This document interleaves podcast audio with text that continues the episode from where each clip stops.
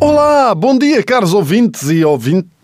Ouvintas, eh, esta semana vamos abordar o tema mais polémico de sempre e provavelmente que vai terminar com muitas relações. Porquê? Porque numa altura em que o feminismo está em alta, e isso obviamente nunca deveria ter acontecido, porque se aconteceu é sinal de que foi necessário. Ha! Pensavam que vinha aqui um raciocínio machista, mas nada disso.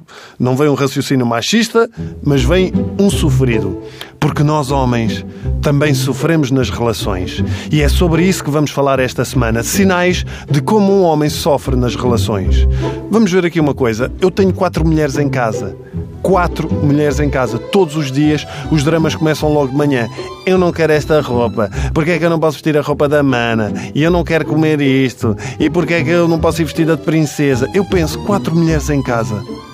Pensem comigo quando todas elas tiverem o período, eu não tenho uma semana por mês que se aproveite.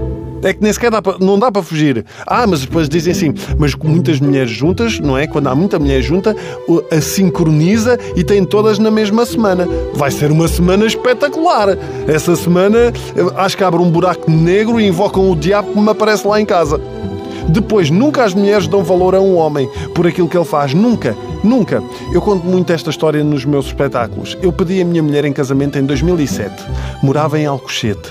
E preparei um pequeno almoço na Ericeira. E a minha mulher, ah, mas o que é isto? Um pequeno almoço na Ericeira. E eu, ah, lembrei-me, uma coisa diferente. Começámos a tomar o pequeno almoço. Só com um pequeno almoço assim. Estão a ver em frente ao mar, uma mesa bonita. E de repente começa a ouvir-se um avião. E eu digo: Olha, Catarina, não estás a ouvir nada? Olha um avião ali. E o avião vinha majestoso. E o avião dizia: Fanny, estamos contigo na casa. Porque a Ericeira é ao pé da venda do Pinheiro. E onde eles faziam essa treta. E eu, calma, calma, deve ser o outro, ele vai trocar o rolo. Ele foi lá trocar o rolo, passado meia hora, lá voltou e vinha ele. E o avião dizia: Catarina, queres casar comigo? E ela disse: Sim, sim. E beijámos e abraçámos e foi espetacular.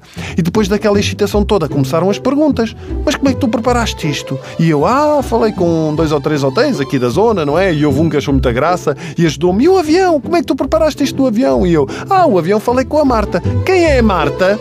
Esquece a treta toda que eu estive a, a, a, preparar, 70 km que fiz várias vezes para preparar aquilo, porque agora o que interessa é saber quem é Marta. Sei lá eu quem é Marta.